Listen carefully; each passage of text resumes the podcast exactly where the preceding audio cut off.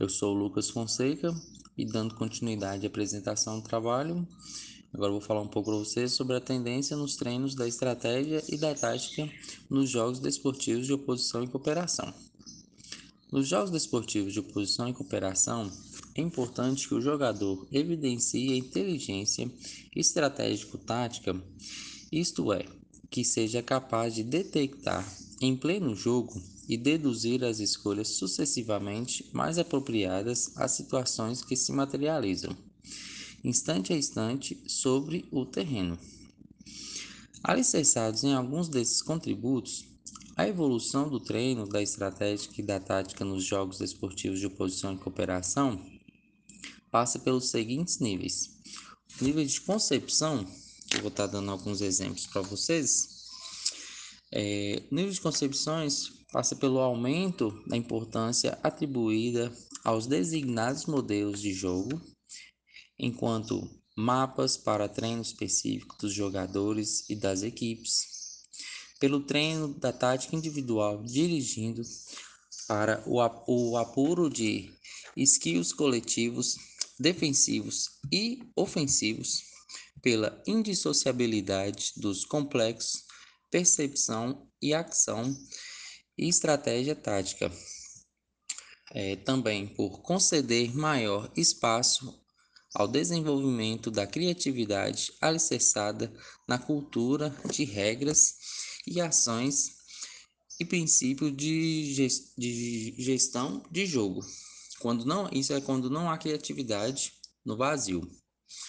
Pela noção de que nos jogos desportivos de oposição e cooperação a criatividade individual só tem sentido se concorrer para o projeto coletivo. Agora, vou falar um pouco dos níveis de metodologias.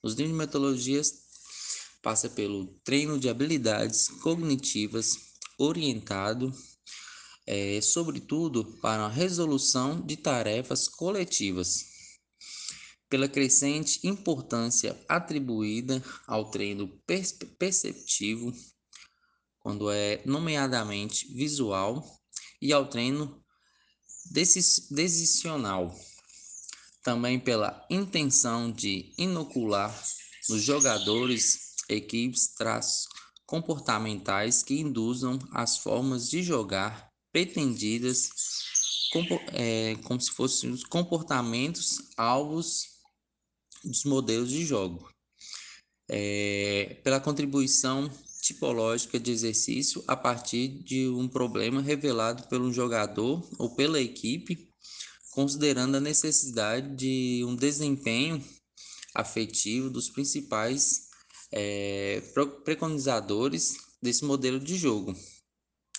E pela construção e aplicação de exercícios dirigidos as situações de interferências contextuais específicas em função das tarefas do jogo. Considerações finais. Nos jogos esportivos de oposições e cooperações, a iniciação desportiva parece ter mais futuro e mais presente quando os praticantes aderem a ela através do gosto pelo jogo. Nas primeiras etapas, é imprescindível que brinquem, que joguem e que desfrutem, pois o treino pode esperar.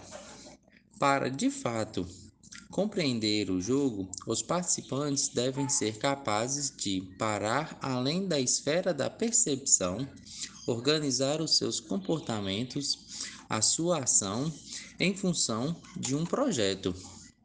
Neste sentido, nos jogos desportivos de oposições e cooperação, a estratégia e a tática assumem cada vez mais um papel capital em sua formação de crianças e jovens, pelo que se justifica uma reflexão acurada sobre o seu potencial formativo, o seu alcance e limites. Foi isso que procuramos fazer nesse texto aqui apresentado.